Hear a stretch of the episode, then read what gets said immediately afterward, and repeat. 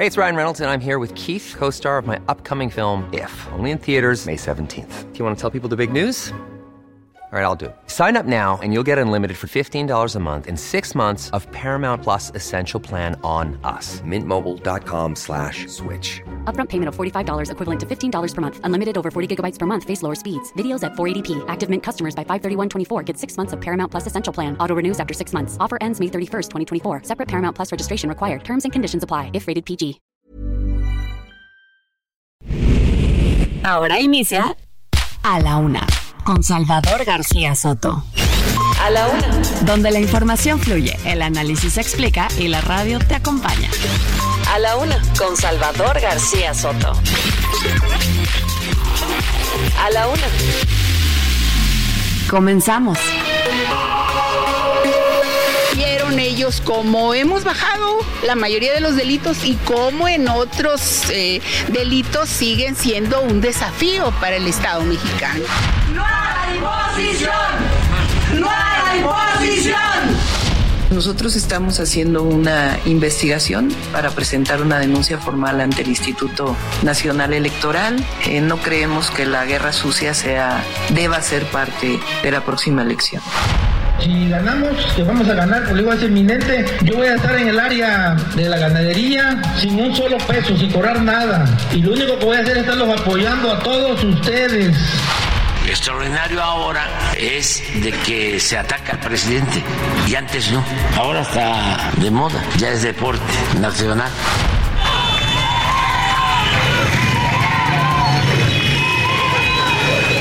Y las madres y los padres que están matando por buscar a sus desaparecidos. En eso enfóquese, señor presidente. En su país que se le está cayendo a pedazos y que estamos las madres en un país de guerra.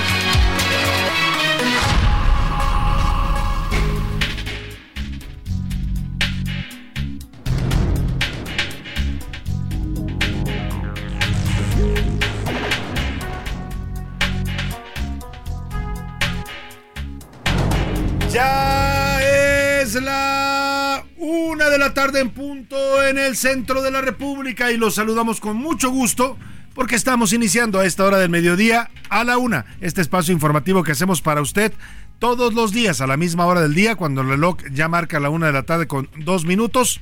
Aquí estamos en estos micrófonos los del Heraldo Radio 98.5 de su FM para toda la República Mexicana y parte de los Estados Unidos para informarle, para entretenerle y para acompañarle en este momento de su día, en este miércoles 21 de febrero, a la mitad de la semana y ya en la última, entrando a la última semana prácticamente del mes de febrero. Una temperatura agradable este miércoles aquí en la Ciudad de México, 25 grados centígrados, se espera una máxima de 28 por el día un poco de calorcito y por la tarde ya refresca 9 grados centígrados esperan hoy como la mínima en la capital del país. Tenemos mucho que informar el día de hoy, hay cosas importantes que se están registrando que han ocurrido ya en las últimas horas en la ciudad, en el país y en el mundo, se las voy a estar actualizando el panorama informativo y también lo que vaya ocurriendo conforme estamos al aire en las siguientes dos horas. Se lo estaremos reportando en vivo y en directo, como siempre intentamos hacerlo y esperemos estarlo logrando. La música, la música de hoy miércoles,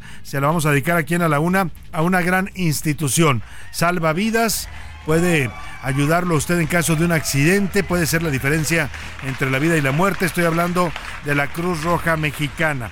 Hoy Hoy celebra la Cruz Roja Mexicana 114 años de haber sido fundada en nuestro país. Fue el 21 de febrero de 1910 cuando el entonces presidente Porfirio Díaz decretó su creación. De acuerdo con cifras de la misma institución, se estima que cada año la Cruz Roja Mexicana brinda más de 4 millones de atenciones médicas y más de un millón 98 mil servicios de ambulancia totalmente gratuito. Hay que celebrarla sin duda, también hay que apoyarla cuando hace sus colectas porque es una noble institución que nos puede eh, pues salvar la vida en cualquier momento, nos puede auxiliar en caso de un accidente. Así es que hoy la música va dedicada para la Cruz Roja Mexicana en un aniversario en más de su creación, 114 años cumple ya nuestra Cruz Roja en México. Vámonos directo al resumen de noticias, hay muchas cosas que informar el día de hoy.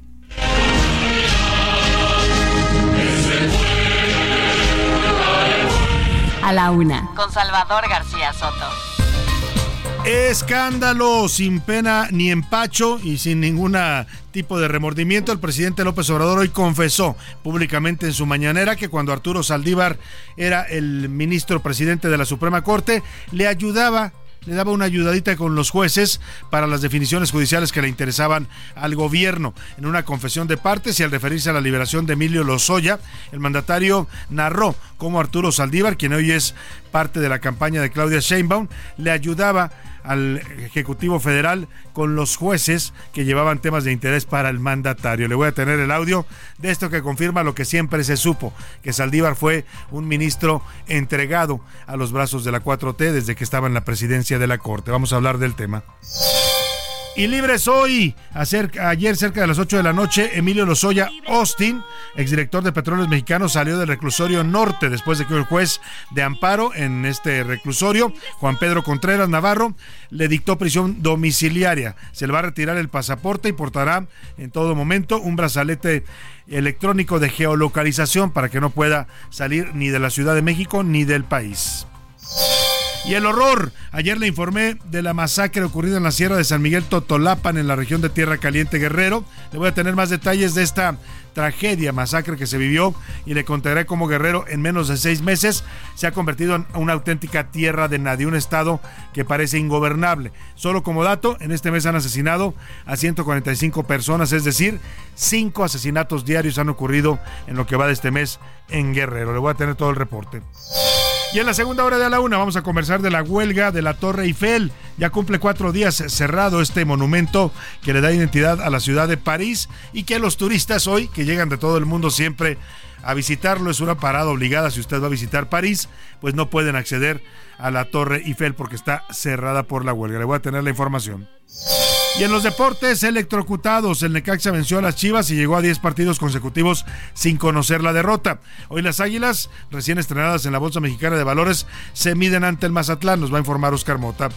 Y en el entretenimiento, Ana Arriaga nos va a contar cómo le fue a Cristian Castro en el Vaticano. Anduvo por allá el hijo de Verónica Castro, fue a cantar, de hecho, ahí en un evento del Vaticano y nos va a dar detalles también, Anaí, del peitazo que se armó en la Casa de los Famosos entre Lupillo Rivera y Alfredo Adame. Mucho que informarle en este miércoles, mitad de semana. Quédese a la una, le vamos a informar, le vamos a entretener y pretendemos, si esperemos poder lograrlo, ser su compañía diaria al mediodía. Vámonos directo a la información que usted debe conocer el día de hoy.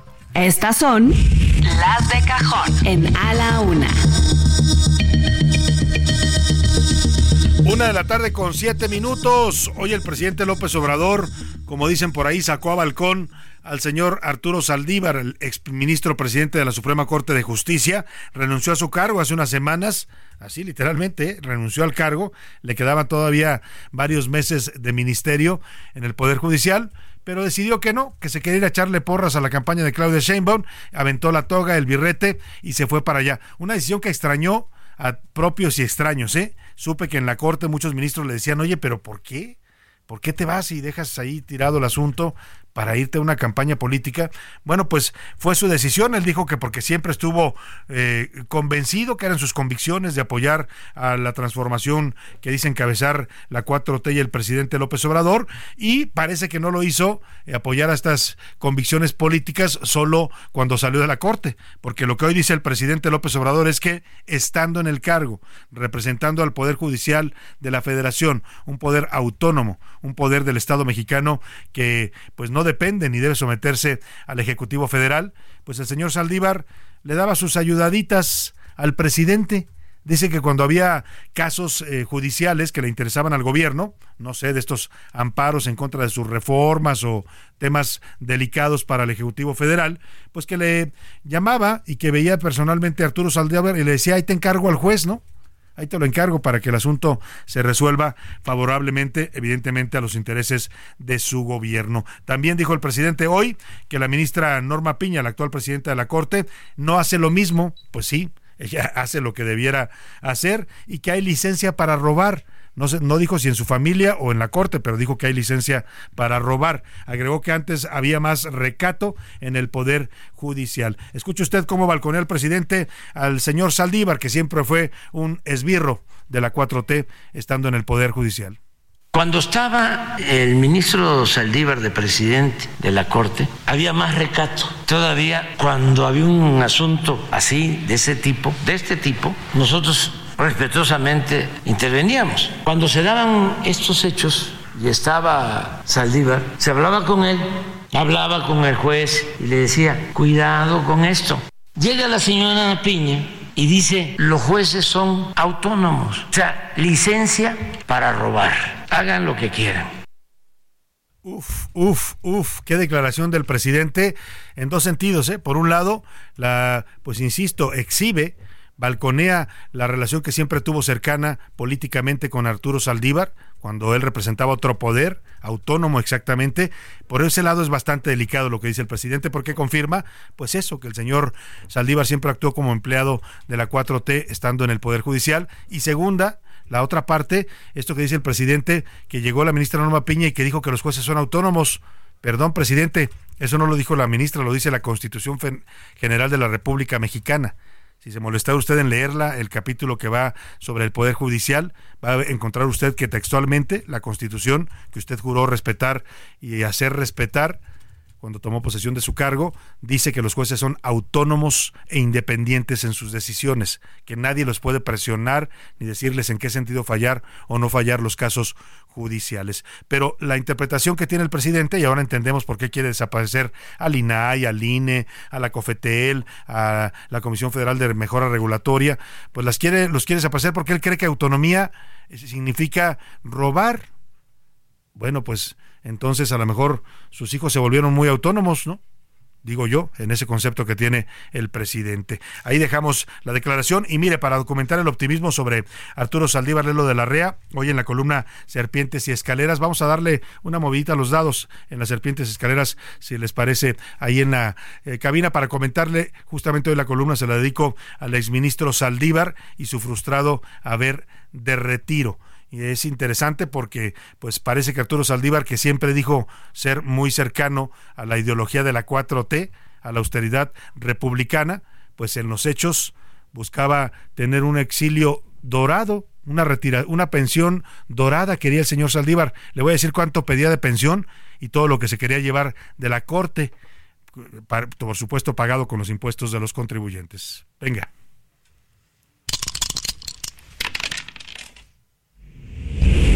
Serpiente. Vámonos con las serpientes y escaleras y rápidamente le cuento hoy en la columna eh, de, en Universal que publicamos Serpientes y Escaleras, la puede usted leer también en mi cuenta de Twitter arroba ese García Soto. La, hablamos de, ahora que salió de la corte, cuando decidió que en el mes eh, de diciembre fue cuando él decide abandonar su encargo, un cargo que para el que le quedaban todavía varios meses, él terminaba hasta noviembre de este año pero dijo, ya no quiero ser ministro, mejor me voy a echarle porras a Claudia Sheinbaum, así literalmente, y se fue a apoyar la campaña de Claudia Sheinbaum, tiró la toga y el birrete, pero ya cuando se fue el ministro dijo, bueno, pues los ministros que se retiran o que dejan su cargo tienen derecho a una verde retiro, que es eh, todo lo que les van a dar al momento de su salida de la corte. Y entonces el señor Saldívar fue y metió su petición, esto lo publicó incluso la revista Proceso el pasado 14 de diciembre. Yo hoy retomo esa información de Proceso y añado algunos datos que confirman que efectivamente el señor Saldívar pedía como su pensión de retiro para que le autorizaran los demás ministros, tenía que ser autorizado por el Pleno de la Corte, una pensión mensual de 251 mil pesos mensuales durante dos años. Y luego, después de los dos años, ya nada más eran 200 mil. Y, y ahí ya de por vida, vitalicia hasta que muriera. El tema es que, bueno, no solo pedía eso, también le voy a decir qué pedía y ahora le digo lo que pasó. También pedía 11 asistentes pagados por la Corte, 6 de seguridad y 5 pues secretarias, secretarios y gente que le ayudara a sus cosas, ¿no? Pagados por la Suprema Corte. Dos camionetas blindadas, suburban blindadas, que se le asignaran de manera permanente con todo y gasolina y mantenimiento con cargo a la Corte. Eh, pero el tema no paraba ahí.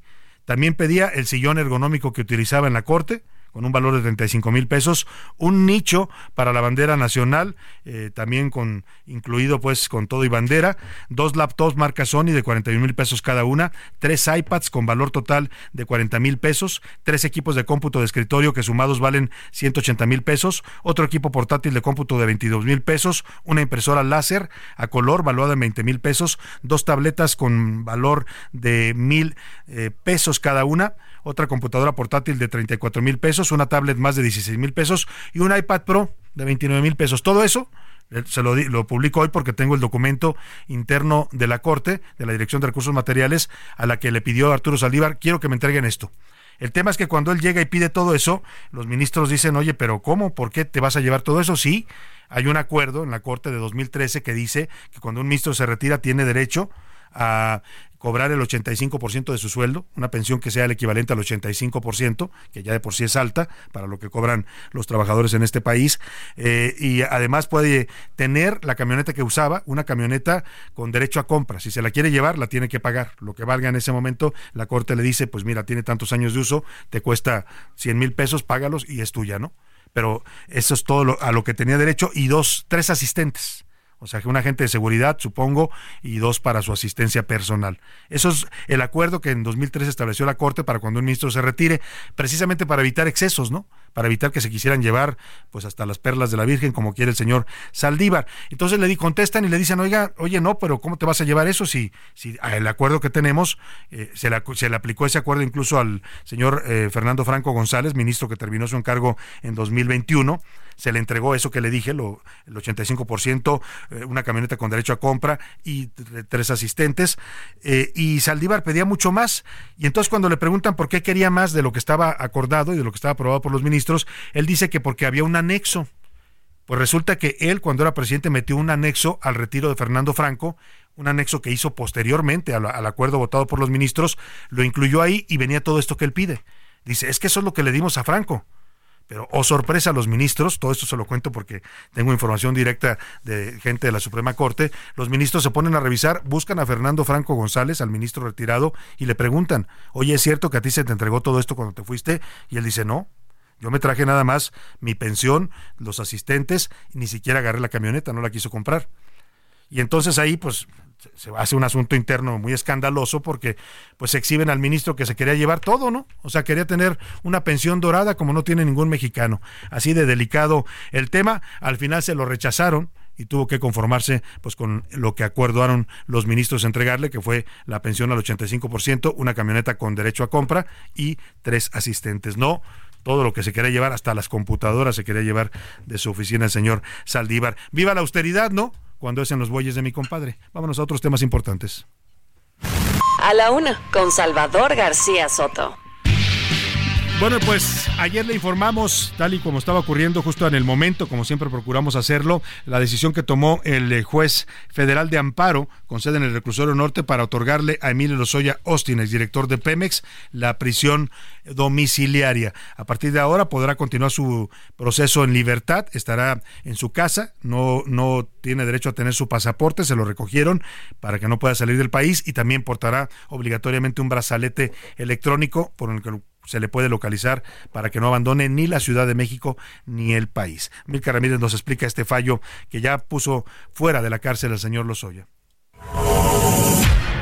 El 17 de julio del 2020, Emilio Lozoya fue extraditado a la Ciudad de México. Medios de comunicación esperaron la llegada del exdirector de Pemex al aeropuerto internacional de la capital del país. Se montó un señuelo. Los reporteros siguieron vehículos blindados hasta el reclusorio norte. Sin embargo, Lozoya Austin no llegó al reclusorio. Fue trasladado a un hospital debido a que el exfuncionario presentaba anemia desarrollada y problemas esofágicos le dictaron prisión preventiva al llegar a un acuerdo con la fiscalía como testigo colaborador. Sin embargo, en noviembre del 2021 fue encarcelado luego de que se le viera comiendo en un lujoso restaurante de la Ciudad de México. Acusó a cerca de 70 personas, entre las que figuraban el expresidente Enrique Peña Nieto y el exsecretario de Hacienda Luis Videgaray. Hasta el momento, ninguno de los acusados ha sido presentado por este caso.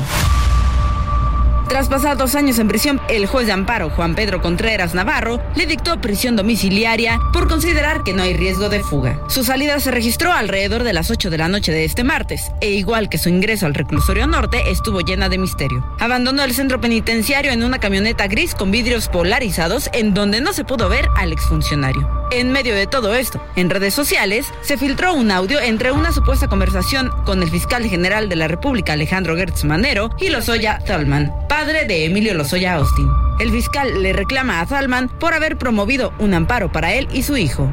Me acaban de notificar que tú y tu hijo se ampararon en contra. No, no, no, sí, pero, no, no, me lo acaban de notificar. ¿eh?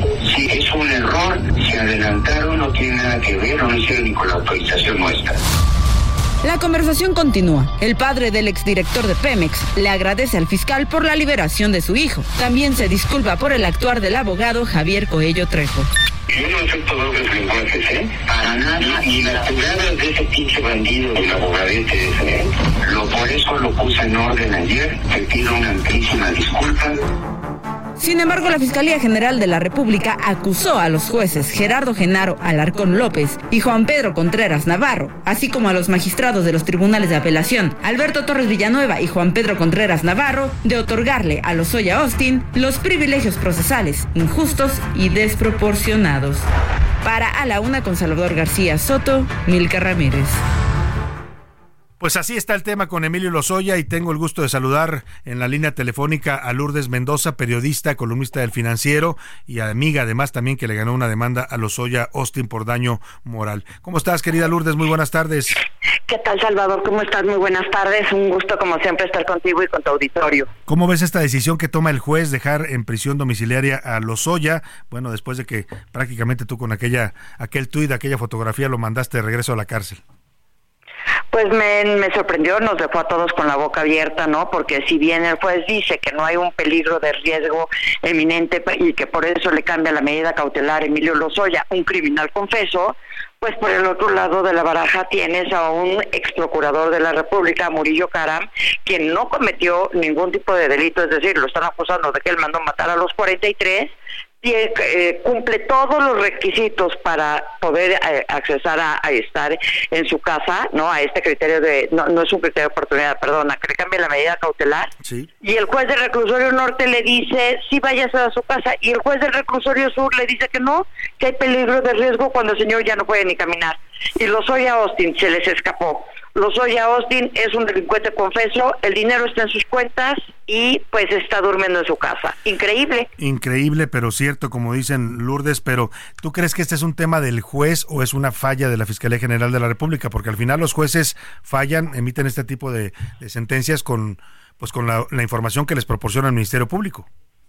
De los dos, yo creo. Lo que sucedió es que la, la 4T, junto con la Fiscalía, crearon el teatro judicial nunca antes intentado en nuestro país. Allá en, en, los años del 2020, filtran la denuncia el 19 de agosto del 2020 y nunca pensaron que iban a tener que enfrentar en un juicio a Emilio Lozoya. Entonces su carpeta de investigación está pésimamente armada. ¿Por qué? Pues porque lo que hicieron fue un teatro judicial para tener más allá de pruebas, pues tener una buena narrativa, ¿no? Y que dijeran que ahora sí eh, todo esto cambiaba, cambiaba el, el rumbo del país en temas de corrupción, de impunidad y todos estos temas. Bueno, pues Lourdes, vamos a ver nuevamente en libertad al señor Lozoya, a ver si no te lo encuentras otra vez por ahí comiendo pato. Pues imagínate, y la verdad es que sí podría suceder una situación de esa manera, Salvador, porque si teniendo, imagínate, a su mamá arraigada, que, bueno, con brazalete, pero ¿te acuerdas que tuvo estuvo siete en siete prisiones diferentes en Alemania? Su hermana está huida. Su papá, pues como acabas de poner los audios, los, a su papá lo escuchamos como se arrastraba con el fiscal para traer de regreso a su esposa este le costó el matrimonio a Emilio Lozoya. No ha visto a sus hijos y sin embargo a él lo único que le ha importado es salir de prisión. No decir, ¿saben qué? Sí me declaro culpable y ya dejen en paz a mi familia. Quien es el corrupto, quien agarró el dinero soy yo, no mi familia. Y míralo.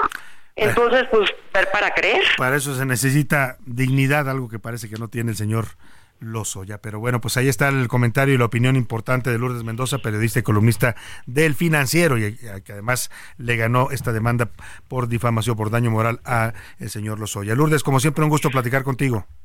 Al contrario, Salvador, muchísimas gracias por todo. Un abrazo, muchas gracias a Lourdes Mendoza. Pues ahí está, ya andará libre nuevamente el señor eh, Emilio Lozoya y vamos a ver también en qué terminan los juicios, ¿no? Porque todavía los juicios no, no se le cierran, ¿eh? no lo están declarando inocente ni mucho menos, simplemente el juez dice que no hay riesgo de fuga y por lo tanto lo deja seguir su proceso en libertad. Bueno, a la Fiscalía no le gustó el fallo, ¿no? Dice que la liberación de Lozoya, exdirector de Pemex, es un privilegio otorgado por jueces y magistrados del Poder Judicial y bueno, pues... Eh, vamos a, ver en qué termina el asunto. Por lo pronto, el señor Lozoya ya salió ayer por la noche de la cárcel del reclusorio norte. Vámonos a la pausa con música. Inauguramos la música de los 100 años de la Cruz Roja. Esta canción es de 2010, pues se, se emitió o se hizo para cuando cumplieron los 100 años. Hoy estamos celebrando ya 114 años de la Cruz Roja. Heraldo Radio, con la H que sí suena y ahora también se escucha. Ya estamos de vuelta en A la Una con Salvador García Soto. Tu compañía diaria al mediodía. Fue en 1909 cuando la Cruz Roja Mexicana presentó por primera vez su servicio de voluntariado al apoyar a las víctimas de una gran inundación provocada por el desbordamiento del río Santa Catarina en Monterrey, Nuevo León. Esta primera intervención estuvo liderada por su fundadora Luz González Cosío. La rima de Valdés. ¿O de Valdés la rima? Ya no va a ser alcaldesa de Cuauhtémoc, Sandra Cuevas. Se ha fijado metas nuevas. Ya salió con su sorpresa. ¿Cómo ven que ahora su Alteza, con aires de gran señora, se lanza pa' senadora? Pero no es todo. Una pista. Ya no quiere ser panista. Pero ¿qué va a hacer ahora? Esta experta chapulina que ha brincado entre partidos, ya muchos ha conocido. Ella es Canela Fina.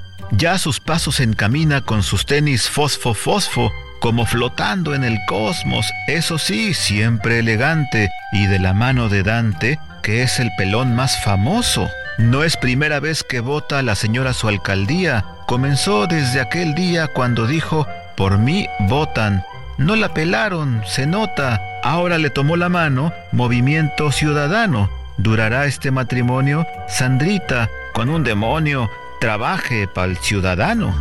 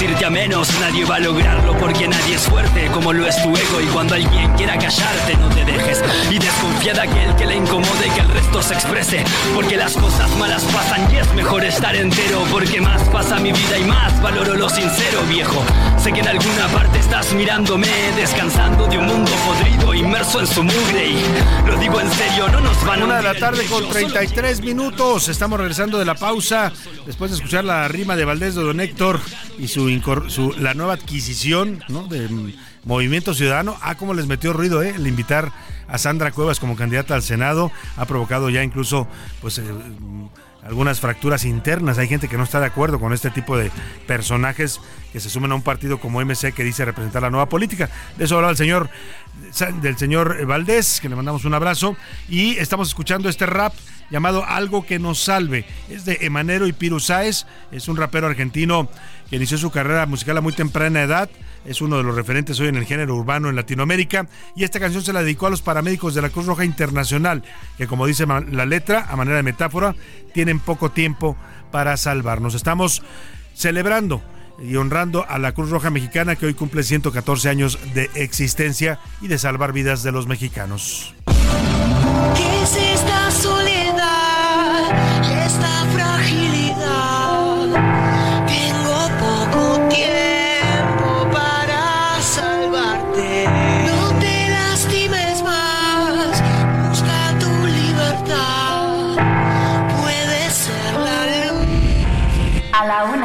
Con Salvador García Soto.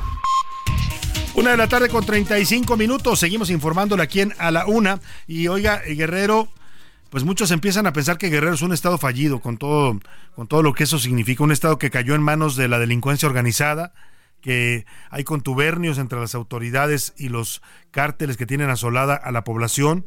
Han colapsado ya varias ciudades, ¿no? desde Chilpancingo, que la han tenido tomada eh, y han afectado a la población con servicios de transporte que no se podían prestar por las extorsiones y los asesinatos de transportistas. Tasco también están presentes en, Acapulco. Y bueno, pues lamentablemente la situación no mejora. Ayer le reportamos en vivo esta masacre que se ocurrió allá en la zona de la montaña de Guerrero y se confirma la cifra, lamentablemente 17 personas muertas, asesinadas. Las imágenes son impactantes Ayer se las íbamos a compartir, pero es tan de tal nivel de violencia que preferimos no hacerlo en las redes sociales. Pero Iván Márquez nos platica de qué se trató esta masacre en la que mueren 17 personas ayer allá en la montaña de Guerrero. En mes y medio, Guerrero se ha convertido una vez más en tierra de nadie.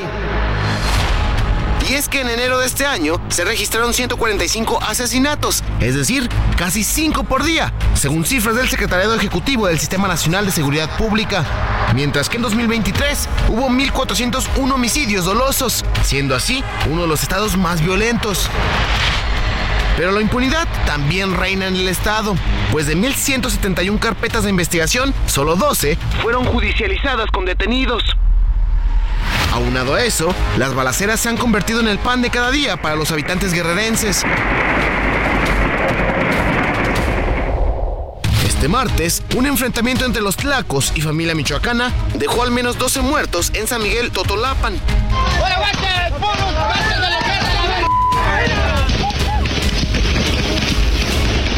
Para muestra de esta situación, al menos 16 organizaciones criminales se disputan el control del Estado. Las comunidades de Buenavista de los Hurtado, El Nanche y El Terrero del municipio de Eliodoro Castillo quedaron deshabitadas ante la violencia. Las 100 familias que vivían ahí huyeron. La ausencia del Estado ha provocado que otros sectores de la sociedad hagan el trabajo que debe hacer el gobierno. Es el caso de líderes católicos de la entidad que decidieron intervenir y dialogar con criminales y estamos pidiendo por la paz. Y les pedimos a ustedes, familias, que allí ustedes eduquen en la paz. Pero eso no es todo, pues la extorsión también hace de las suyas. De acuerdo a investigaciones, dueños de establecimientos y negocios deben pagar dos pesos por cada kilo de tortillas y carne que vendan. Si tú te brincas las trancas conmigo, con mi gente, es donde realmente me vas a conocer. Entonces, ¿qué prefieres? Recordar que en Tasco de Alarcón duraron más de una semana sin transporte, sin clases y comercios cerrados ante la inseguridad que viven choferes. Finalmente, la problemática del Estado llegó hasta los cientos de damnificados por el huracán Otis, quienes una y otra vez tomaron las calles para exigir que el gobierno cumpla su palabra y los apoye. Para la una con Salvador García Soto, Iván Márquez.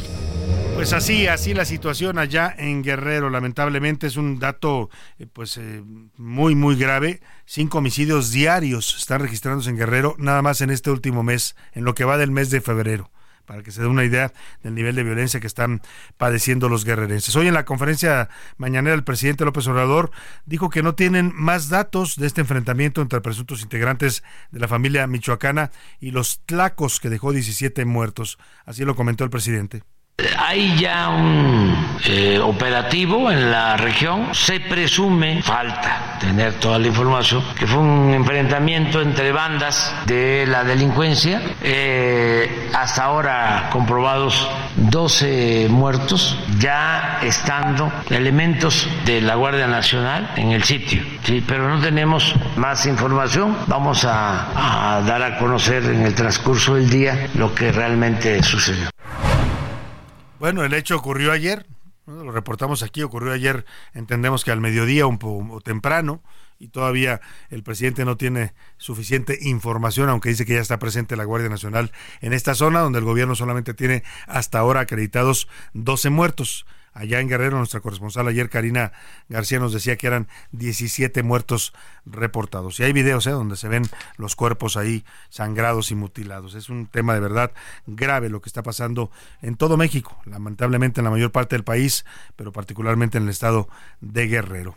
Vamos a información de último minuto a ver qué nos tiene José Luis Sánchez. Último minuto en A la Una, con Salvador García Soto. José Luis, ¿qué está pasando? Salvador, buen miércoles, buena mitad de semana. El Consejo Ciudadano para la Seguridad Pública y la Justicia Penal, en su capítulo México, acaba de dar hace unos minutos a conocer cuáles fueron las ciudades más violentas y peligrosas en el mundo en el 2023. Y una vez más, Colima se cuela como la ciudad más peligrosa a nivel mundial. Colima, eh, la ciudad de Colima se, ya se, se, posiciona de esta manera. Le sigue Ciudad Obregón en Sonora, en uh -huh. segundo lugar. Luego Puerto Príncipe en Haití. Luego le sigue Zamora en Michoacán. Después Manzanillo, regresamos en Colima, luego Tijuana, Baja California, Zacatecas en Zacatecas, Guayaquil en Ecuador, Mandela Nay en Sudáfrica y Ciudad Juárez en Chihuahua. Es decir, de siete ciudades, de las siete ciudades más peligrosas del mundo, cinco, cinco son mexicanas. Entre ellas, ya les digo, Colima, la capital, también Manzanillo en Colima, en Ciudad Obregón, Sonora, también en Zamora, Michoacán, Zacatecas, Zacatecas y Tijuana, Baja California. Las o sea, ¿cuántas ciudades. mexicanas están en la lista de ya las diez más peligrosas? De estas, bueno, de, te mencioné nada más de estas siete que te mencioné, cinco. Están en la cinco lista de están las en la 10 lista. más peligrosas. Los primeros tres lugares los ocupan eh, ciudades mexicanas, Colima, Uf. Ciudad Obregón, Sonora y Zamora, Michoacán. Qué vergüenza, de verdad. Nuevamente. Y mire, pues Colima, lamentablemente, una ciudad donde era bastante tranquilo, donde había seguridad y hoy está totalmente descompuesta. Eh, eh, se le considera la más violenta por el indicador que aquí uh -huh. le hemos comentado. Son los asesinatos los dolosos, homicidios dolosos por cada 100 mil habitantes. Eso es lo que define el grado de violencia en una ciudad y por eso le hemos dicho, el presidente dice, está mejorando la seguridad, pues llevamos 171 mil homicidios dolosos en su gobierno. Uh -huh. O sea, esto rompe todos los parámetros y por eso las ciudades mexicanas están ubicadas entre las más peligrosas del mundo. Justamente me decía José, me decías José Luis, Ciudad Obregón, Sonora, que es el uh -huh. municipio de Cajeme, allá en el sur de Sonora, eh, está entre la segunda más ciudad más violenta del mundo. Sí. Y escucho lo que dijo hoy el gobernador Alfonso Durazo este sí de plano no tiene perdón porque era el secretario de Seguridad Federal, que tampoco hacía gran cosa cuando era secretario de Seguridad Federal, pero lo eligen gobernador, los sonorenses allá en su tierra, y el Estado se les descompone. La violencia del narco está desbordada en el sur, en la frontera norte, en Hermosillo, en Guaymas, en San Carlos, por supuesto en, Cajeme y en Navojoa. Y esto es lo que dice el gobernador, que sí hay problemas del narco en su estado, pero que no son todos, ¿eh? que solo algunas regiones. Escuche usted. Obviamente, no hay zonas bajo control del narcotráfico. Tenemos lugares donde hay narcotráfico bueno, cuántos laboratorios fueron a principios de febrero. Fueron seis laboratorios. Fueron seis laboratorios y ahora eh, les informamos de cuatro adicionales. Pues obviamente en esos puntos tenemos problemas eh, de narcotráfico, pero si hubiese control eh, regional, como a veces se denuncia, de alguna organización criminal, pues no tendríamos la posibilidad de ir y asegurar esos laboratorios.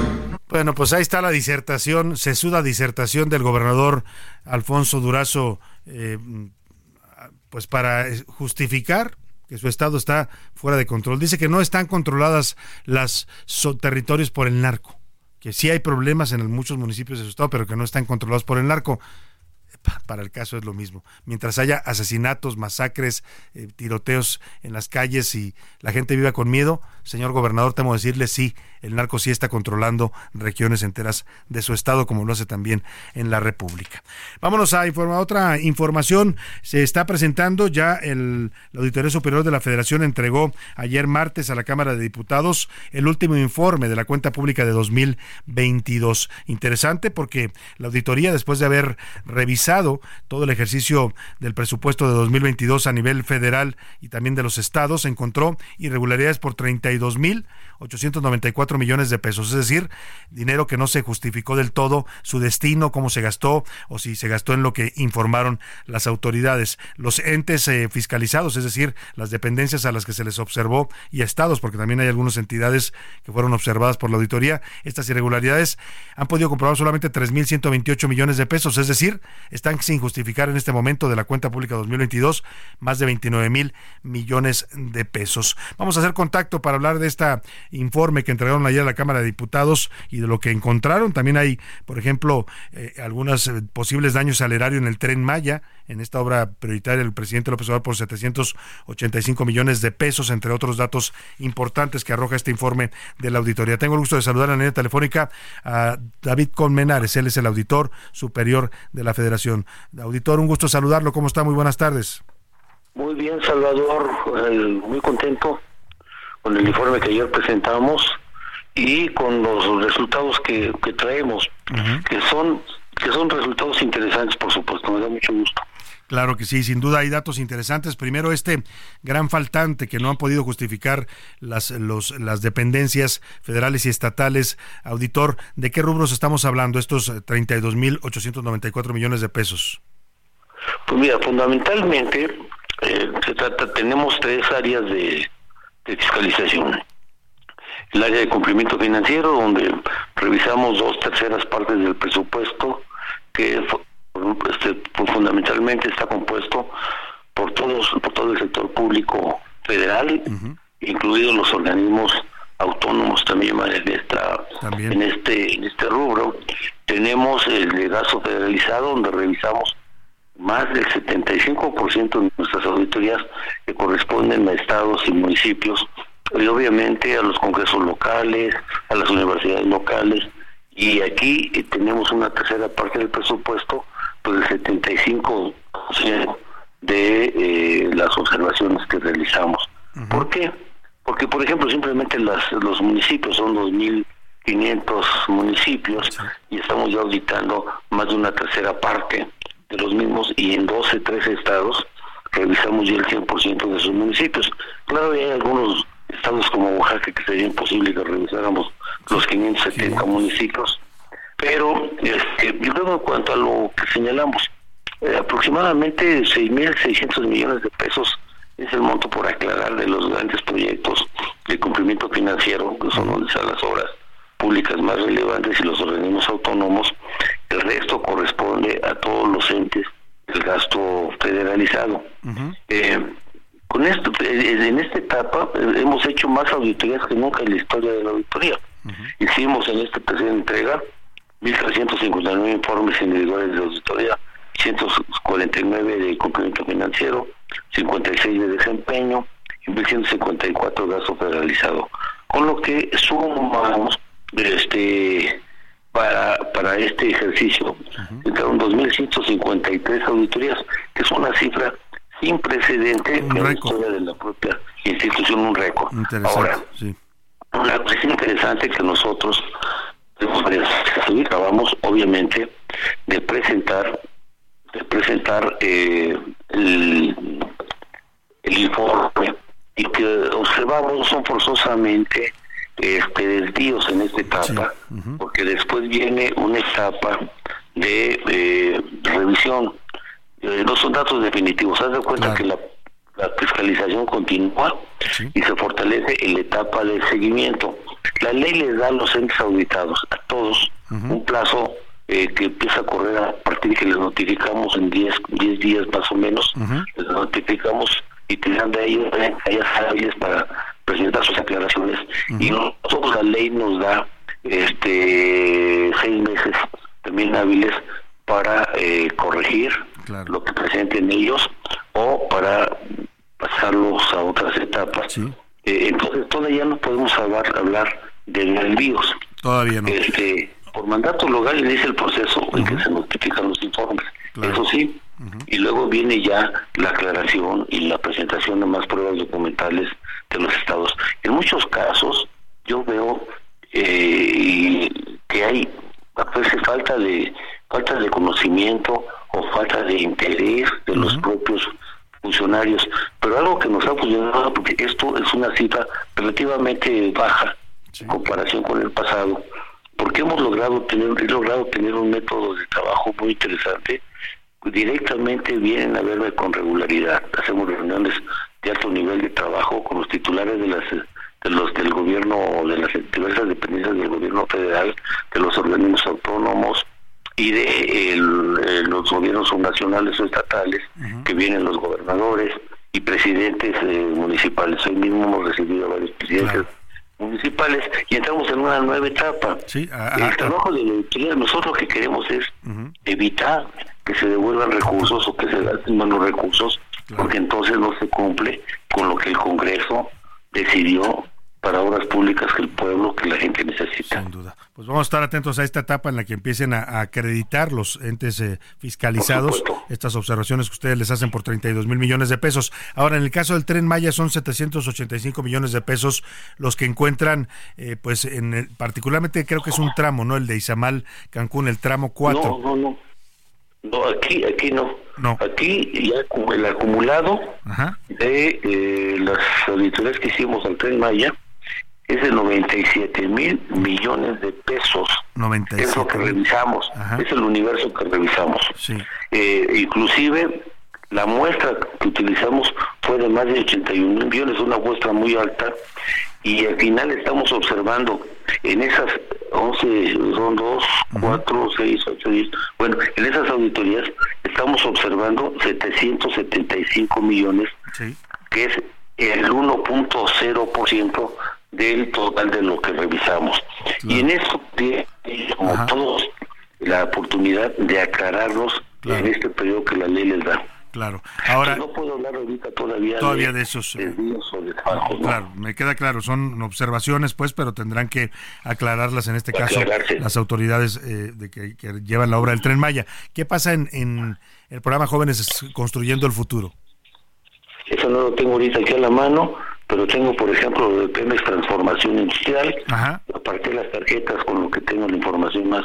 Aquí también hicimos siete auditorías, observamos no, el, el, universo era 100 mil millones, observamos, eh, la muestra fue exactamente de los 100 mil millones del 100%, y ellos les observamos 110 millones 636 mil pesos, que es el 0.1% también. Eh, en, el caso de las entidades federativas, auditor, eh, me, menciona el informe que algunas de las observaciones, estos 32 mil millones, pertenecen a los estados. ¿Qué estados son los más observados en este sentido? Los estados más observados en este sentido es fundamentalmente Durango, Puebla, este, déjame ver los otros.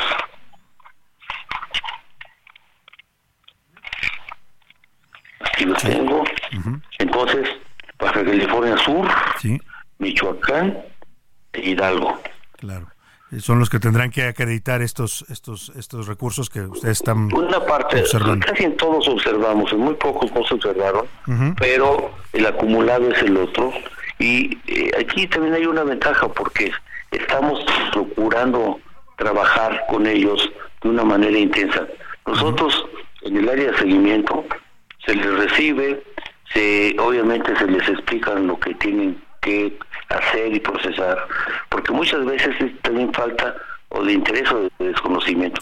Como ya hemos, ya hemos logrado que los titulares estén al tanto, ya ha habido cosas sorprendentes, porque muchas veces mm, algún gobernador, por ejemplo, me decía, pues mi, mi contralor dice que que todo está bien y me acaba de llegar una notificación que tenemos mil millones por aclarar en la auditoría.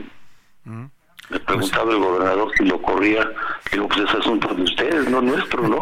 claro, claro, pues tendrá que ponerse a hacer su trabajo las entidades y también las entes federales y organismos autónomos que han sido observados, esa es la categoría en este momento. autónomos también. Sí, también que han sido observados en su ejercicio del gasto público 2022 y bueno, si no pueden acreditar estas observaciones o explicar qué fue lo que pasó con ese dinero, pues entonces ya vendría, como nos dice el señor auditor, la siguiente etapa que es o, o lo comprueban o se van también a un tema incluso de denuncia ante la Fiscalía General de la República. Pues estaremos atentos a este informe y también eh, supongo ya comienza la auditoría de la cuenta 2023, auditor.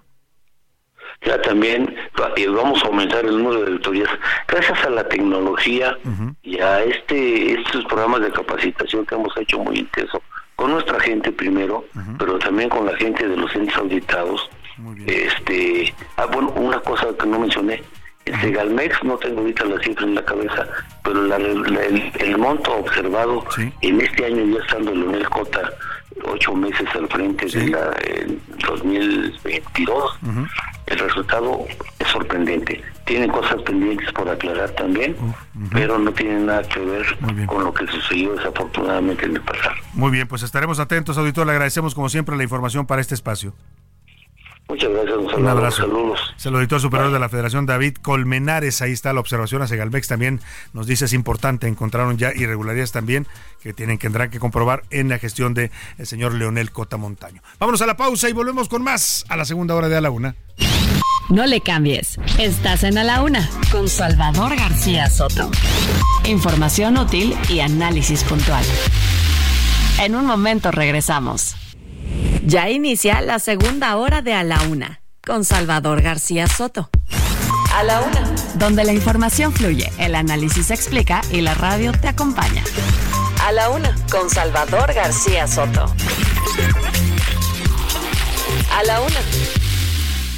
Ya son las 2 de la tarde en punto en el centro de la República y es un gusto, un placer y un privilegio saludarlo en esta, a esta hora del mediodía porque estamos iniciando ya la segunda hora de a la una y también la tarde de este, de este miércoles 21 de febrero. Tenemos mucho todavía para informarle aquí en a la una en la segunda hora, temas importantes, interesantes. Oiga, acaban de aprobar en el Senado de la República una ley que se llama la ley Silla.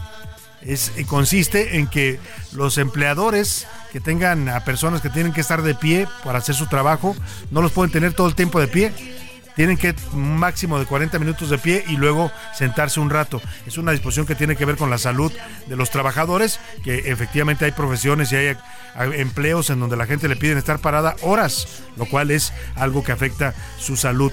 Así es que voy a platicarle de esta ley que aprueba el Senado de la República y también le voy a preguntar qué piensa de este tipo de leyes. También le voy a contar de la huelga allá en la Torre Eiffel. Llevan cuatro días y los turistas de todo el mundo que están llegando, incluidos mexicanos, a la llamada Ciudad Luz, pues no pueden subir a ver la Torre Eiffel. Haremos un homenaje también a la Cruz Roja por sus 114 años de fundación. Justo estamos escuchando de regreso esta canción que se llama Sirenas Suenan. Es una canción Doble R Clan de 2016. Ricardo Ruiz Velasco, mejor conocido como el Doble R, es un cantante sonorense.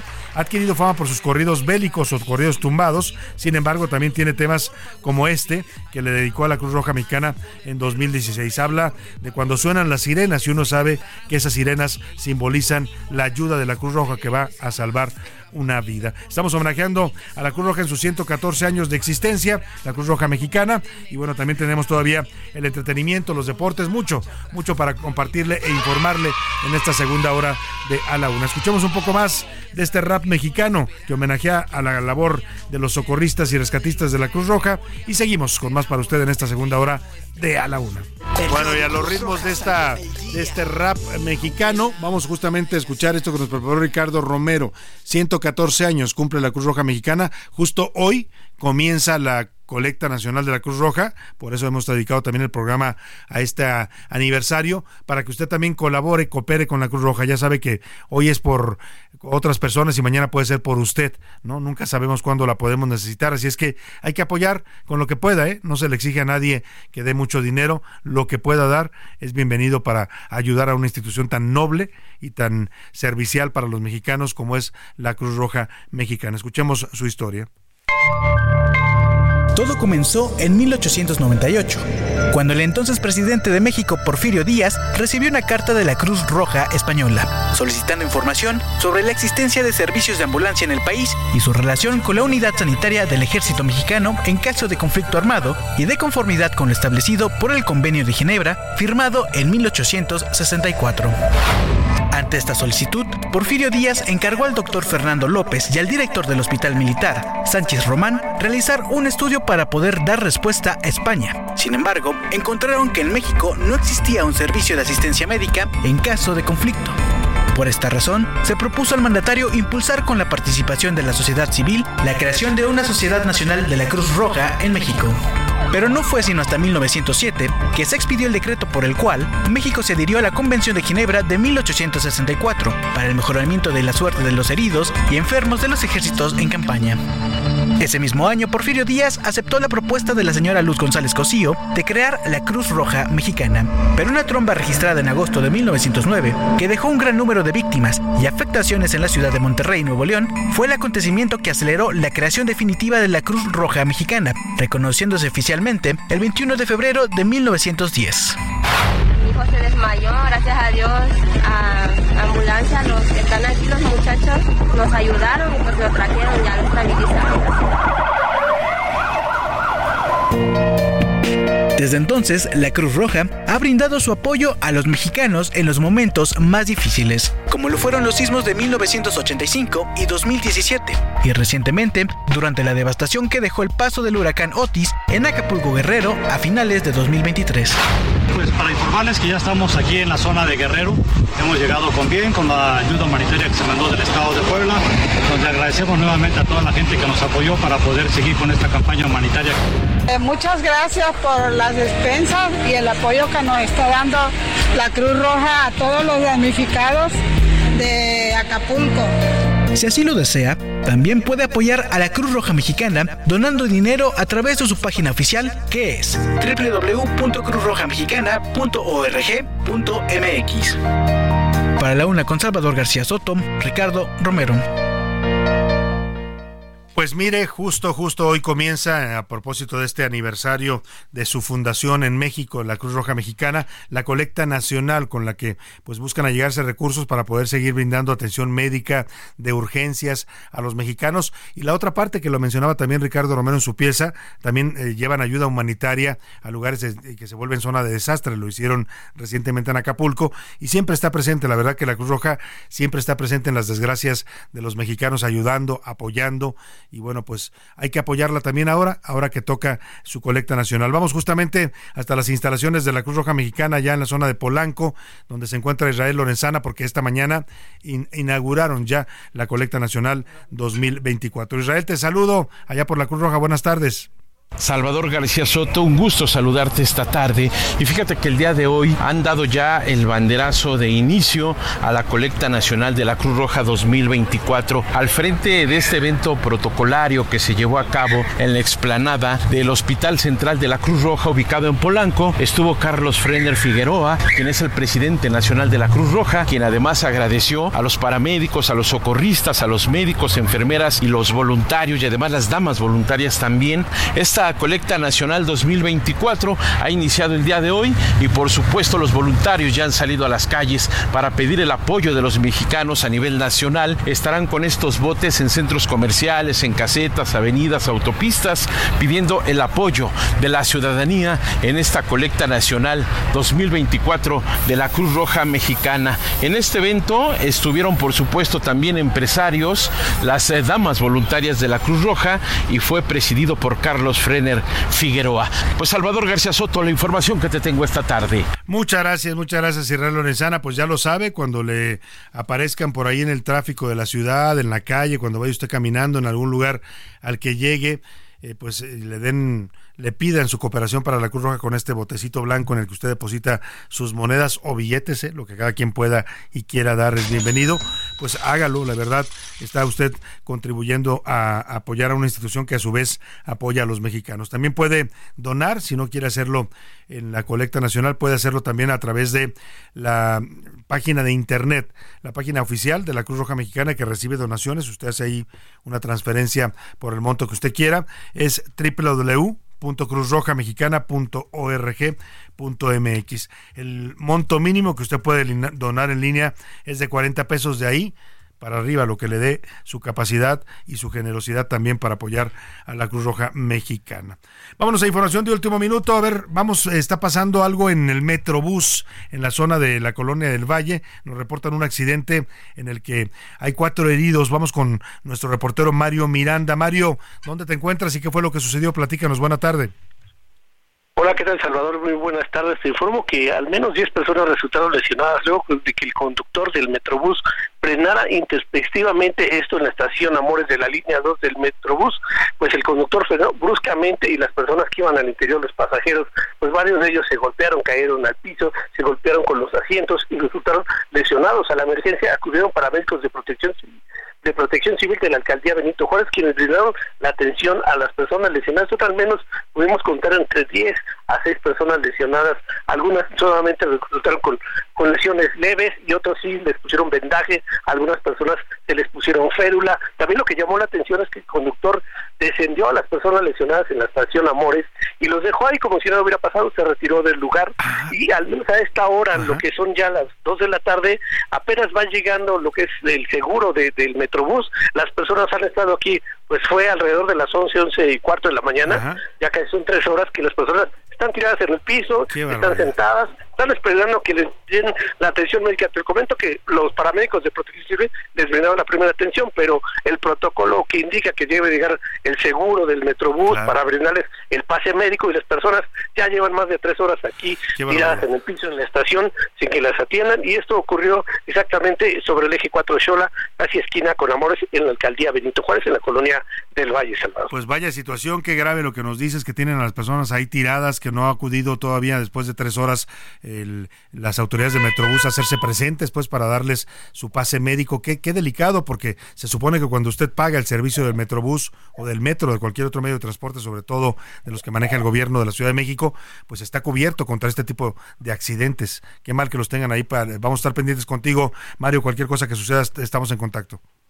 Quedamos pendientes, buenas tardes. A ver, a la señora directora general del Metrobús, que se llama María del Rosario Castro Escoria, no sé si nos está escuchando, si no, por favor que le pasen el mensaje, atienda a la gente que fue lesionada en este accidente. El Metrobús tuvo, el conductor tuvo que parar, tuvo que frenar de imprevisto porque se le atravesó un ciclista, esa es la versión que nos estaba compartiendo nuestro eh, reportero Mario Miranda, se le atraviesa el ciclista y pues para no llevárselo se frena, pero el frenón el frenón es tan fuerte, es tan fuerte que pues provoca estos 10 lesionados. La gente se cayó, se golpeó contra los tubos, contra los sillones. Y lo grave es lo que decía Mario, que han pasado tres horas y a la gente la tienen tirada ahí en la estación porque no llega el seguro del Metrobús para darles el pase médico. Ya hay un comunicado, me dicen José Luis Sánchez del Metrobús, ¿qué, es lo que informa sobre este accidente y la atención a los afectados? Un comunicado, Salvador, fechado con el día de hoy. Tiene cuatro puntos, los más importantes. Dice que el centro del cordón de organismo del, del Metrobús fue alertado cerca de las 11 de la mañana. Ellos solicitaron servicios de emergencia que acudieron al lugar para la valoración médica de cinco personas y ellos dicen que ninguna de gravedad. Además, también aseguran que personal de Metrobús y de la aseguradora de este sistema se presentaron al lugar donde ocurrieron los hechos para la entrega de los pases médicos correspondientes. Eso es lo que dice pues el. Pero no dice a qué hora se presentaron. Mario Miranda decía que se presentaron después de tres horas. Exacto. Oiga, no hay derecho para eso. Si la gente está herida, aunque sea una herida leve, tiene derecho a ser atendida rápido. Sí, y después de la revisión, dice también el Metrobús, que se confirma luego de revisar los videos de, de, todo el C5, que en efecto el Metrobús se detiene para evitar un accidente más grande. Y bueno, pues esto provocó el accidente. Pero por lo pronto sí no dicen a qué hora. Y qué mal también, y qué mal también que el conductor se haya ido, ¿eh? O sea, bajó a la gente y ahí los dejó tirados, cuando es su responsabilidad permanecer ahí y pedir el auxilio para que vayan a darle los pases médicos. Mal, tache por el Metrobús y la forma en la que actúa con las personas que se lesionan en sus unidades. Oiga, y vamos a hablar de esto de la ley Silla. De una vez le lanzamos una pregunta sobre esto. José Luis Sánchez, vamos a lanzar un par de preguntas. Una sobre la Cruz Roja, que, que, que nos comenten sus historias. Vamos a lanzar estas preguntas. En la Una te escuchamos. Tú haces este programa. Esta es la opinión de hoy.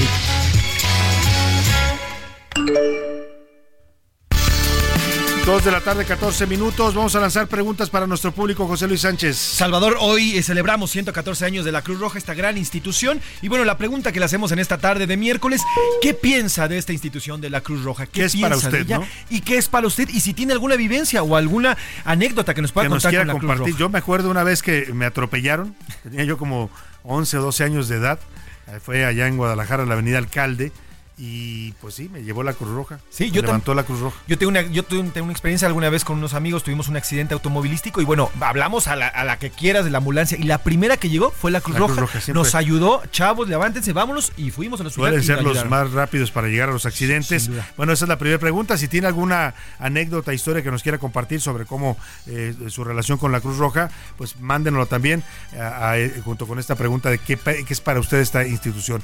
Y la segunda pregunta tiene que ver con esta noticia que ahora le vamos a explicar. Ah, Y aprobaron en el Senado de la República una ley que se llama la Ley Silla. ¿Qué dice esta ley? Que ningún trabajador que tenga que estar de pie, porque así es su trabajo, puede permanecer tantas horas de pie sin sentarse.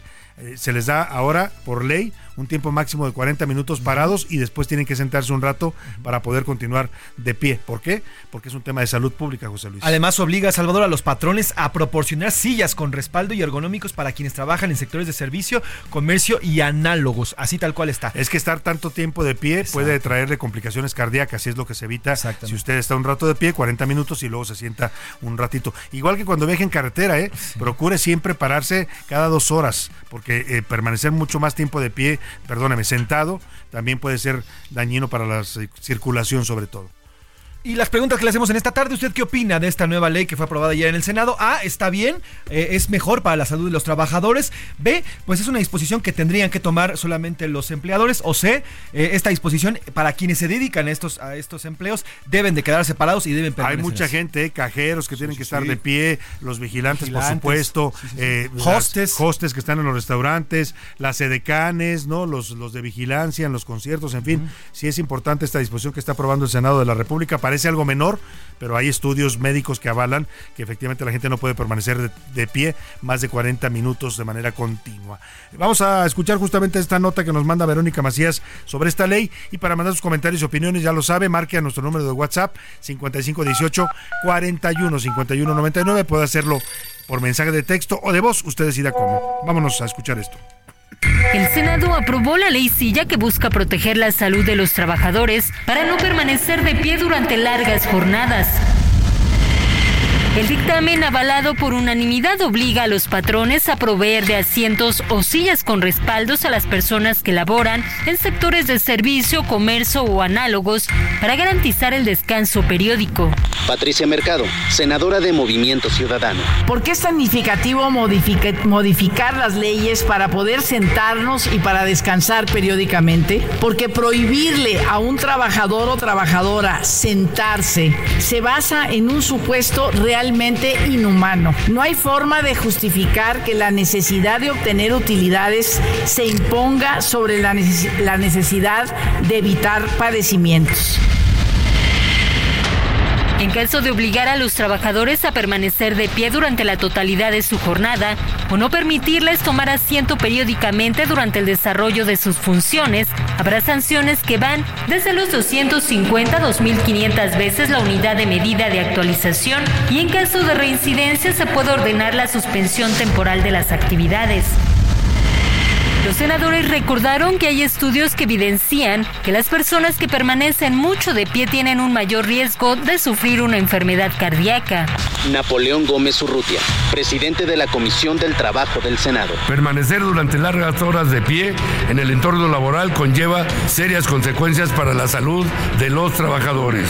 La exposición prolongada a esta posición estática ha sido asociada con diversos problemas de salud, desde la fatiga y dolores musculares hasta condiciones de mayores gravedad. La oposición también votó en favor de esta reforma que beneficia a los trabajadores del país. Verónica Macías, Heraldo Media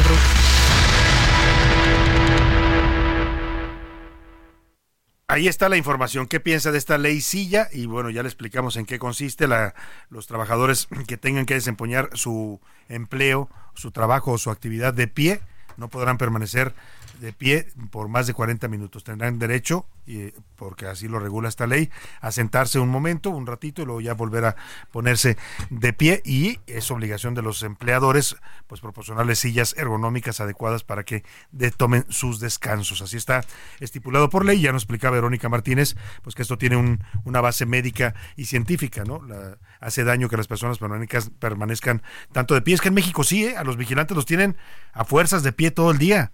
¿No? A veces a los policías incluso en la calle también.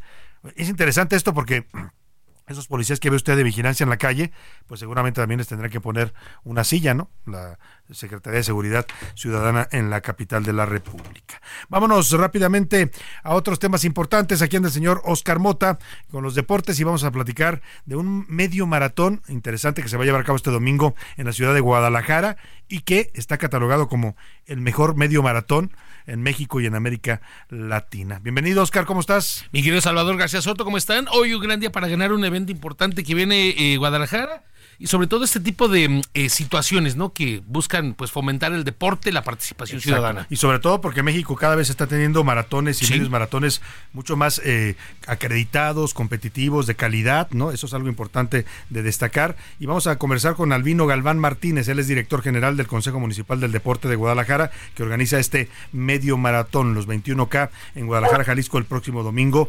¿Qué es el domingo? ¿20 qué? Es eh, el domingo 25 a las 7 de, la mañana. ¿Cómo está? Don Albino? Un gusto saludarlo. Muy buenas tardes. ¿Qué tal? ¿Cómo están? Con el gusto de saludarles. Este, pues ya contento, ya el domingo damos el disparo, ya estamos, ya cerramos inscripciones, ya llegamos a los 21 mil corredores, que era una meta que nos habíamos propuesto, romper nuestros propios récords. Es una participación histórica y bueno, pues también estamos ya, vamos a recibir nuestra etiqueta platino, que eso nos convierte en el primer medio maratón en el mundo en tener esta este reconocimiento por labor atlética y también bueno pues eh, este evento se va a aprovechar para que sea electivo para la, de la especialidad para el mundial de, de, este, de esta especialidad Perú. Estimado Albino, ¿cómo estás? Te saluda Oscar Mota. Una pregunta, yo intenté la otra ocasión organizar una carrera en la escuela de mis hijos, me batearon, no supe cómo hacerlo. ¿Cómo le hiciste tú para recorrer el camino y que la World Athletics te reconociera y estuvieras obviamente creciendo hasta lograr eh, eh, lo que estás por hacer el próximo domingo? Mira, la verdad es que sí, es, es, un trabajo que nosotros hacemos ya de muchos años. Eh, uno de los requisitos que nos pide la World Athletics para, tener este reconocimiento es tener una experiencia comprobada y bueno, pues llevamos ya 38, 38 años haciendo este eh, la otra es, bueno, pues nos piden eh, todo el tema de logística y seguridad en la ruta, tener que sea una ruta que esté totalmente aislada de los vehículos, que vengan atletas que marcan tiempos eh, que sean de los mejores del mundo, de hacer etiqueta platino, eh, nos entregan una lista de los 40 mejores del mundo y tienen que venir gente de, que estén dentro de esa lista. La, la bolsa de, premio que se entrega en efectivo, que es arriba de un millón ochocientos de pesos. Eh, la calidad de los entregables, como son nosotros ahorita estamos entregando todos nuestros eh, atletas serán vestidos por Adidas, eh, la calidad de la medalla, nuestra medalla es una medalla de tipo escultórico que viene sellada, certificada por el artista, y todos los que crucen la meta se les entregará una medalla con un certificado del artista Ricky Grana. Y bueno, pues toda la calidad de los, la, seguridad en rutas, de, tenemos cada 400 metros un par de médicos, vamos a tener cardiólogos, vamos a tener todo el equipo para cuidar de los atletas de salud en toda la ruta. Y la seguridad también eh, con, eh, eh, con policías y todo desde dos días antes. es decir, es todo un protocolo que nos pide la World Athletic para estar certificados como el mejor evento el mejor evento del mundo este, medio maratón. Sin duda alguna. Hay categorías para la gente que va a participar. Nos hablabas ya de 21 mil corredores registrados para el próximo domingo, Albino.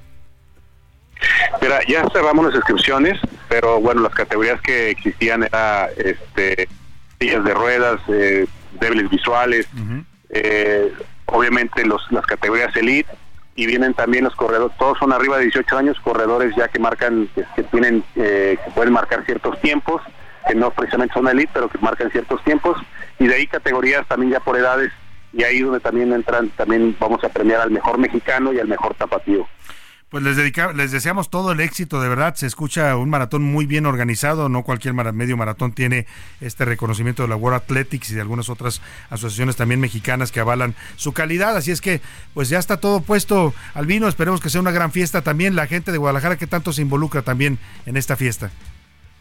Sí, mira, de hecho vamos a estar trabajando alrededor de 6.000 gentes para este evento y bueno, esos eventos que bueno, de Guadalajara se ha caracterizado porque es la tiene alrededor de 40 islas de animación, la gente sale por su propia voluntad a motivar a la gente, eh, es un evento donde esperamos alrededor de 60 mil gentes en toda la ruta, entonces sí, es, sí la, la gente se involucra En, en, todo este tema de nuestro evento. Y la cita es en la Glorieta Minerva, de ahí sale y ahí llega también, ahí concluye el medio maratón, ¿verdad? En Glorieta Minerva empezamos a las 6.20 de la mañana, meta y salida, eh, Glorieta, la Glorieta de la Minerva. Pues todo el éxito, Albino Galván, por allá los veremos. Yo voy a ir a, no, no, sé si lo corra o lo camine, pero voy a estar en el medio maratón de Guadalajara el próximo domingo. Muchas gracias, Albino, por esta información para nuestro público. saludarles. Todo el éxito a la gente allá en Guadalajara con su medio maratón. Albino Galván Martínez, director general del Consejo Municipal del Deporte de Guadalajara. Vamos a la pausa y volvemos con más información de los deportes de Oscar Mota y mucha más que le tenemos preparada. En un momento regresamos. Ya estamos de vuelta en A la Una con Salvador García Soto. Tu compañía diaria al mediodía. ¿Sabías que la Cruz Roja Mexicana es una sociedad que pertenece al Movimiento Internacional de la Cruz y la Media Luna Roja? Esta sociedad cuenta con siete principios fundamentales, como la humanidad, la imparcialidad, la neutralidad, la independencia, el voluntariado, la unidad y la universalidad. El ojo público. En A la Una tenemos la visión de los temas que te interesan en voz de personajes de la academia, la política y la sociedad. Hoy escuchamos a Luis Farías Mackey en Buscando Sentido. El ojo público. Amigos, comentarios a mis publicaciones sobre la marcha por la democracia en YouTube, en LFM Opinión. Me reclaman por el uso del vocablo revolución no por su buen o mal uso, sino el usar algo que considera como suyo y exclusivo. Ello responde a una especie de que en México la democracia nació en el 2018, donde no solo se definió una elección presidencial, sino se escrituró la democracia en monopolio al ganador y a sus feligreses. En el fondo su reclamo avala mi opinión de que estamos así porque construimos una democracia con muchas debilidades y de ahí nuestra actual situación de riesgo como ciudadanía y como democracia. La democracia no puede tener exclusividad ni excluyentes, porque no es algo apropiable. La democracia es una forma de vida. Una democracia solo para unos es la negación misma de la democracia la democracia parte del reconocimiento y aceptación del otro, no de su negación y marginación. Pero, Salvador, ¿cómo fue que llegamos a esa mal comprensión de la democracia? ¿Por qué muchos la ven como normal y la reclaman como exclusiva y excluyente? ¿Qué daño hace esta comprensión indebida al tejido social y político de México? ¿Cómo y cuándo? habremos de revertirla. Buenas tardes, Salvador. Los deportes en A la Una con Oscar Mota.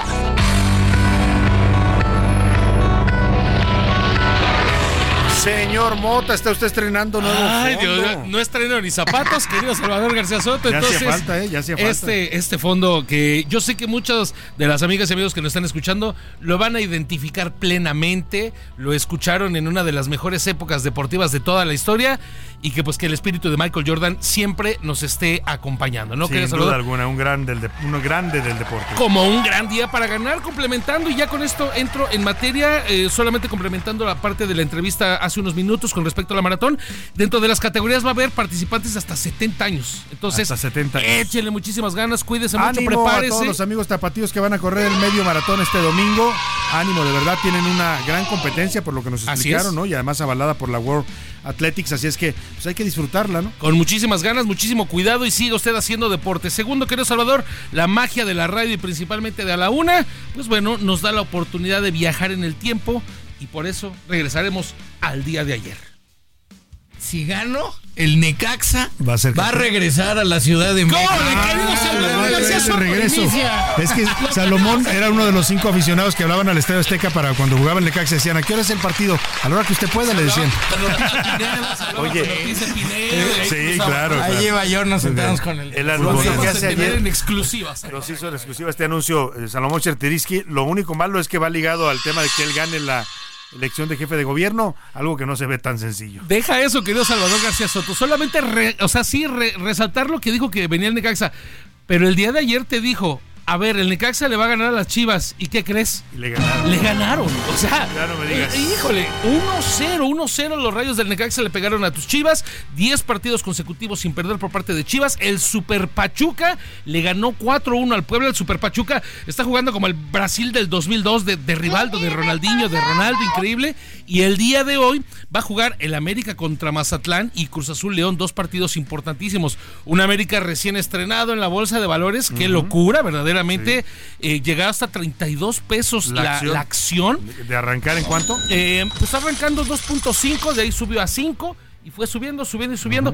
Había algunas preguntas que nos hacían, eh, ¿yo cómo puedo comprar, obviamente, una de estas acciones? Pues tiene que ser a través de la Bolsa Mexicana Sí. de Valores. Vamos a investigarle bien el mecanismo, José Luis, para que le digamos a la gente que está interesada en comprar acciones de la América o de cualquier otra empresa en la Bolsa Mexicana de Valores y en un momento más se lo, se lo, se lo indicamos. ¿Ya lo tienes? A ver.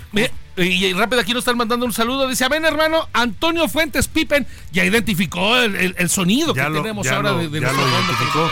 A ver, ¿cómo se puede comprar una acción de la América en la La Bolsa verdad Mexicana es fácil, yo tengo que confesar, yo ya compré 300 pesos ayer. ¿Qué Yo nada más, nada más que soy Ah, americanista. Pero bueno, es bastante fácil. Lo único que tienen que hacer es entrar a la, a la página de la bol- Bolsa Mexicana de Valores, que es bmv.com.mx, bmv.com.mx, y en la esquina superior derecha hay un buscador. Ustedes lo único que tienen que poner es Águila, Águila. CPO.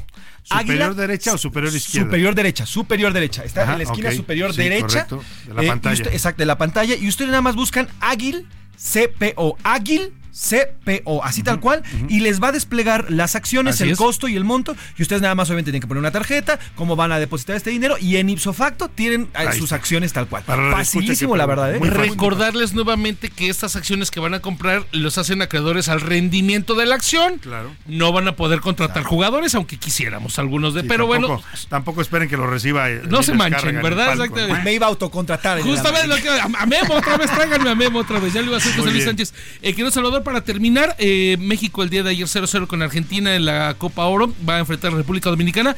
Y en una noticia desafortunada, querido Salvador, se encontró sin vida el cuerpo del alpinista del grupo Barracks, Luis Flores. Él era el guía. Desafortunadamente, en las últimas horas, un grupo de alpinistas de Guadalajara escalaron el. Bueno, buscaban escalar el pico de Orizaba. Sí. Hay reportes que son entre 11 y 12. Algunos mencionan 11, otros mencionan 12.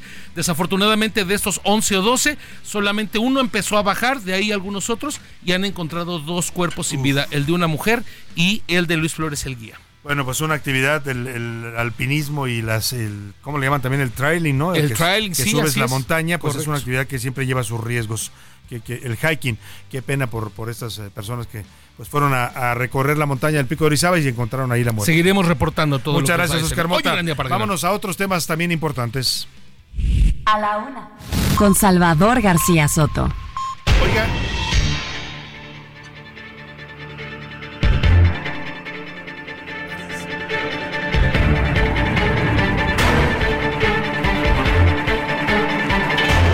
Dos de la tarde con 40 minutos y seguimos con usted aquí en A la Una. Escuche cómo suena esto y dígame qué le evoca esta canción.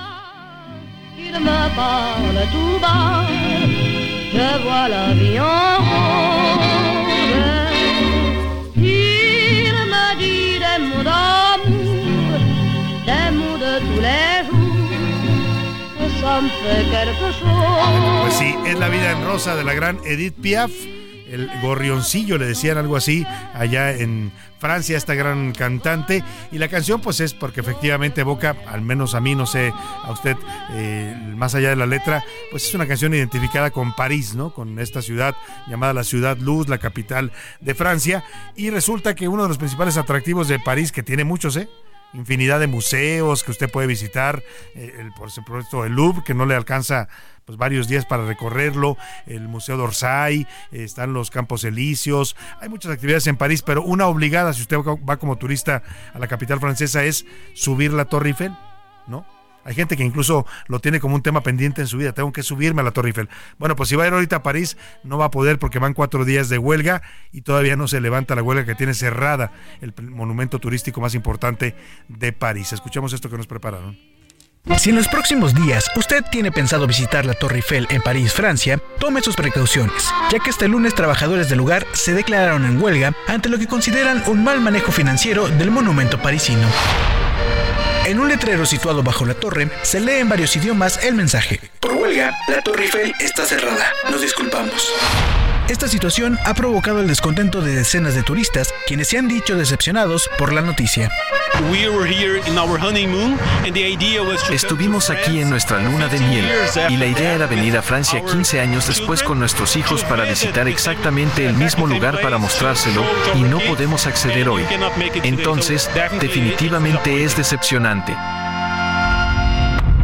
Y es que los inconformes han denunciado que el presupuesto destinado para la realización del buen mantenimiento de la torre no les es suficiente o bien no les llega, y que al mismo tiempo el ayuntamiento exige más dinero por la explotación de la también llamada Dama de Hierro.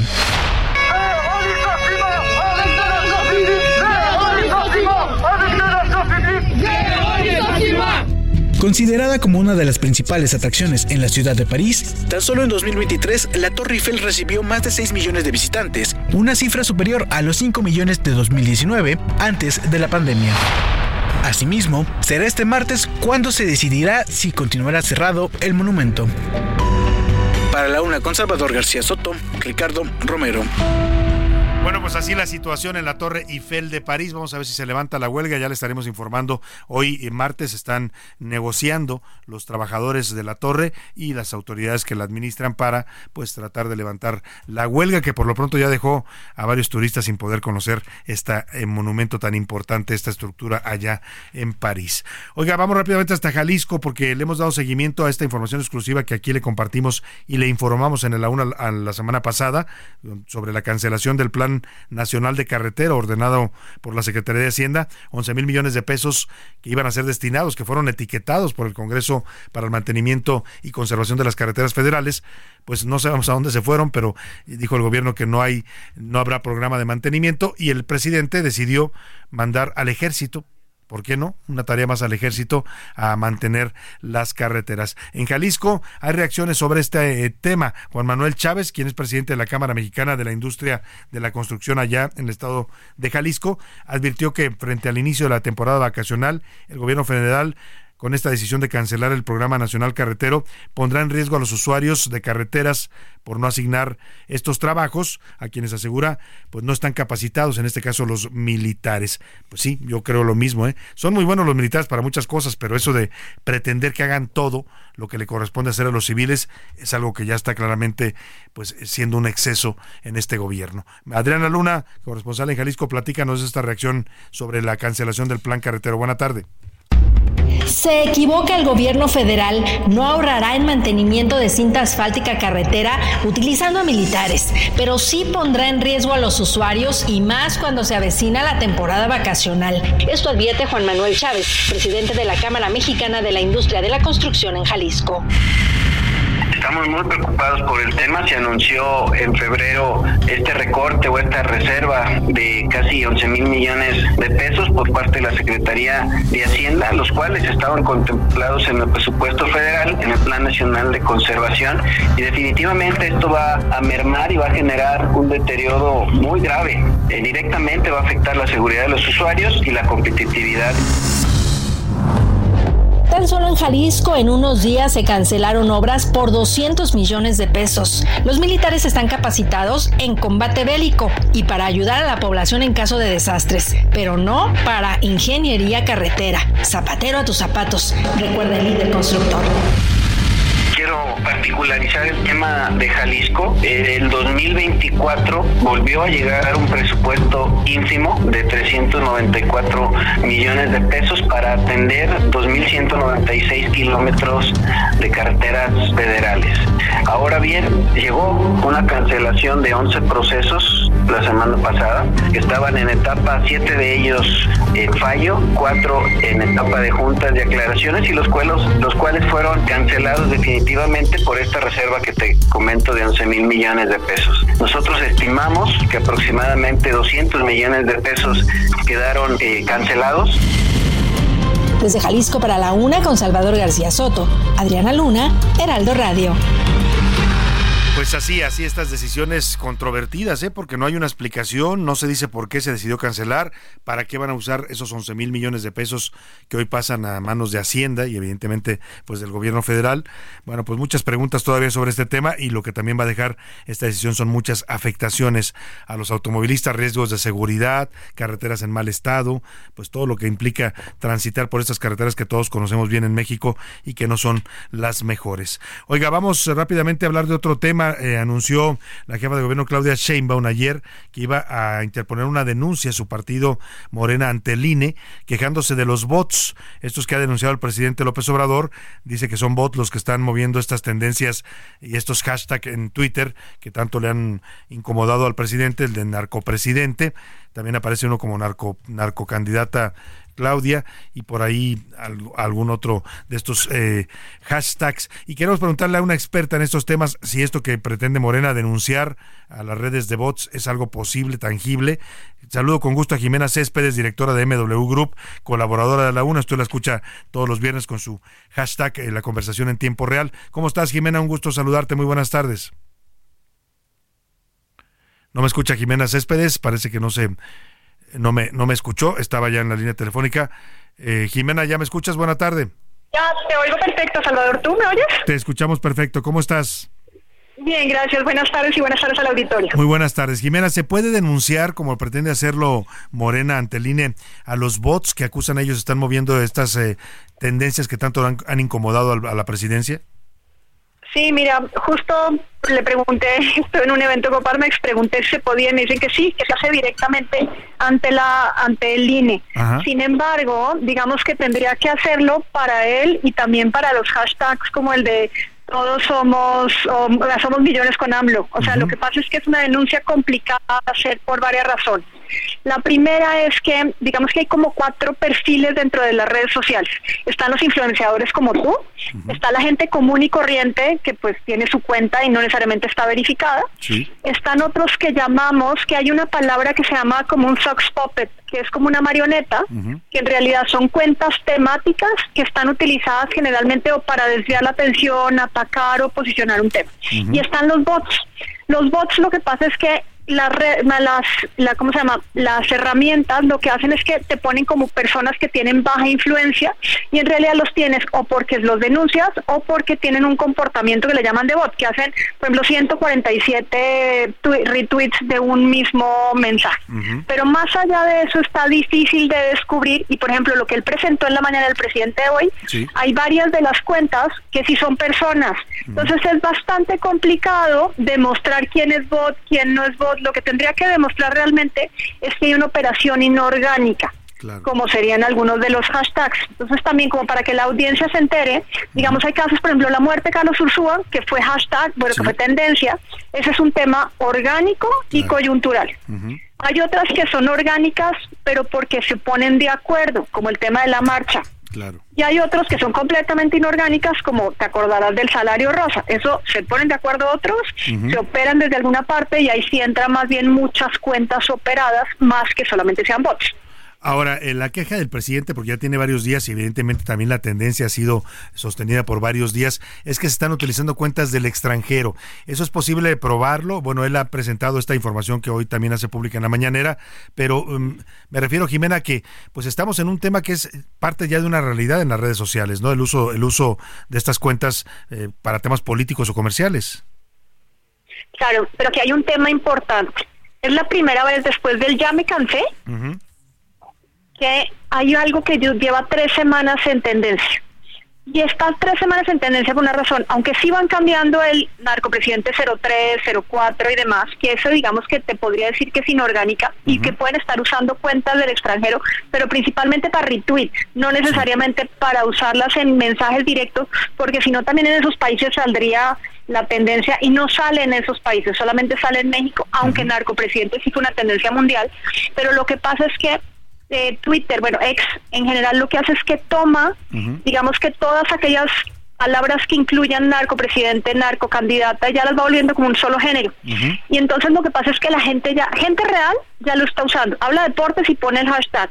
Habla, no sé, de la marcha y pone el hashtag. Entonces ya realmente esto ya se parece más a un Yo Soy 132, en donde ya hay una narrativa puesta entre las redes sociales, en donde utilizan ese hashtag. Entonces hay una combinación Sí, obviamente se ponen de acuerdo, utilizan de pronto cuentas de otros lados para hacer retweets, pero en general esto ya es un cambio narrativo. Eso es importante. Hay algo que sí dijo el presidente que es cierto, y es que sí hay varios errores cuando ponen presidente o candidata, pero como te digo, ex más o menos lo toma control, como dentro de la misma, sí existen esos errores y es así son operados.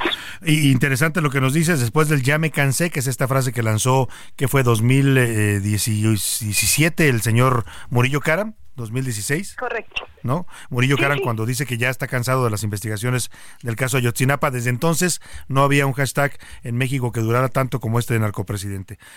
Pues vaya tema interesante lo que nos, la reflexión que nos haces, y la información que nos aportas, Jimena. Vamos a ver en qué termina esta denuncia y esta queja reiterada que ha estado haciendo el presidente sobre los bots. Antes decía que eran las benditas redes sociales, Jimena, hoy ya no las ve tan benditas. Correcto, todo depende de que lado se miran. Exactamente. Jimena Céspedes, aprovecho para mandarte un abrazo solidario. Vimos tu mensaje que difundiste en redes sociales cinco, cinco meses ya por la muerte de tu hija Ana María. Pues sabes que siempre hemos estado contigo y te mandamos un fuerte abrazo en este, en este recuerdo. No, Salvador, muchas, muchas gracias y saludos al auditorio. Muchas gracias a, nuestra colaboradora Jimena Céspedes de MW Group con el análisis siempre interesante. Ella es una mujer totalmente informada. MW Group se dedica a hacer análisis de la conversación digital y bueno, pues todos los viernes la puede usted escuchar aquí haciéndonos el resumen de lo que se mueve en las redes sociales en México. Último minuto, están saliendo las listas morenistas y ¿qué cree? ¿Quiénes creen que van al Senado? Los amigos y familiares del presidente aparecen en los primeros lugares. José Luis Sánchez. Salvador hoy por la tarde se va a definir en una insaculación que le llaman y después una tómbola. Hay una lista de 181 personajes que van a participar como senadores eh, plurinominales y hoy por la tarde se va a decidir en esta tómbola. Pero entre los nombres que están decidiéndose y que se están montando en la lista, a ver, a ver si los ¿Quiénes están? Hay algunos. Bueno, primero arranca con Elenia Poniatowska, que durante muchos años... Elenita Poniatowska. Elenita Poniatowska ¿Pero está qué, va al Senado de Elenita a dormirse o qué? Pues ahí está, ahí con está. Con todo respeto, digo, es una gran escritora, pero... También se encuentran, bueno, este, este todavía está más raro, Epigmenio Ibarra está en la lista. O sea, aparte de que le dieron 150 millones de pesos regalados casi en un crédito fiscal, pues ahora ya le van a dar senaduría. Está en la lista para el Senado. Paco Ignacio Taibo II, director del Fondo Cultura Económica. Los duros. Exactamente. José Ramón Pepín López Obrador, hermano del presidente López Obrador. Adán Augusto López, exsecretario de Gobernación. También está Jesús Ramírez Cuevas, actual vocero de la República. Ricardo Sheffield eh, y Américo Villarreal Santiago, hijo del gobernador de Tamaulipas. Hombre, se define el nepotismo y el amiguismo, lo que ya dijo el presidente que se había acabado, sigue presente. Y nos despedimos de usted. Gracias por su atención. Provecho. Lo dejo con esto que se llama La vida es una tómbola. Así deciden en Morena también sus candidaturas. Hasta mañana. Buenas tardes. Yo he tenido mucha suerte porque todo mi cariño a tu número jugué yo. Por hoy termina a la una con Salvador García Soto. El espacio que te escucha, acompaña e informa. A la una con Salvador García Soto.